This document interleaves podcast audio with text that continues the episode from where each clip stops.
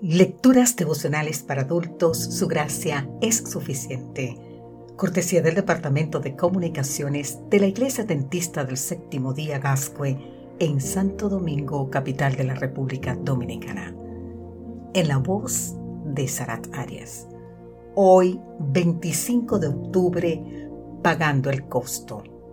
Segunda de Timoteo capítulo 1 versículo 1 nos dice, Pablo, apóstol de Jesucristo por la voluntad de Dios, según la promesa de la vida que es en Cristo Jesús.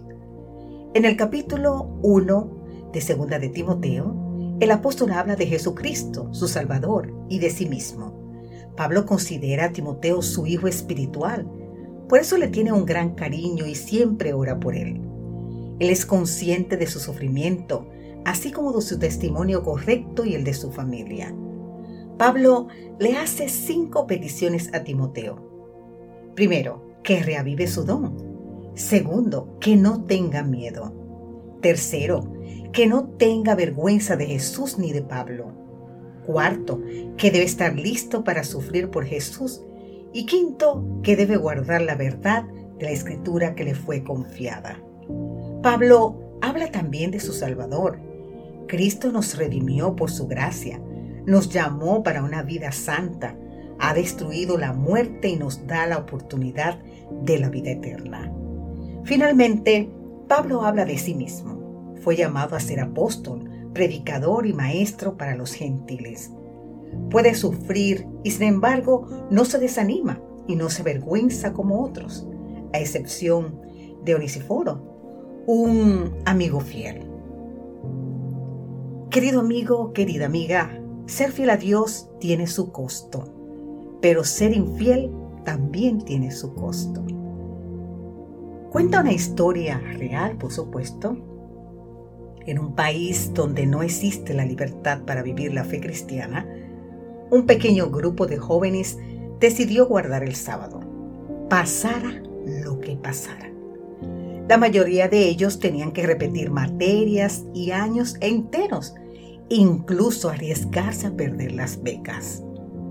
Un visitante misionero fue a la universidad, acompañando al líder de la pequeña iglesia local a conversar con uno de los directivos.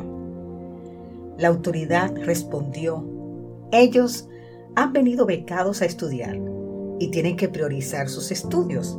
La fe cristiana no es una excusa.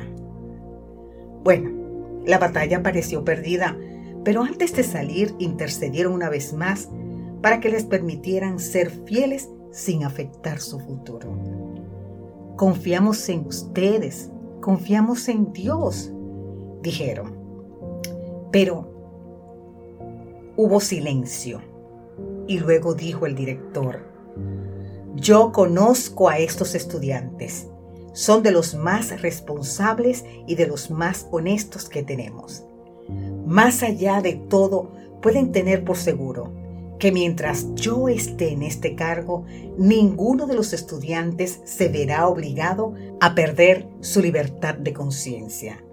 Desde entonces, ningún estudiante adventista del séptimo día ha faltado a la casa del Señor en sábado por motivos académicos en esa universidad. Dios hizo un milagro para sus hijos que lo aman dispuestos a pagar el costo. Ahora bien, querido amigo o querida amiga, ¿qué costo deseas pagar tú? Yo te recomiendo, elige ser fiel a Dios, pues ningún sufrimiento se comparará a la gloria del mundo por venir. Que Dios hoy te bendiga en gran manera. Amén.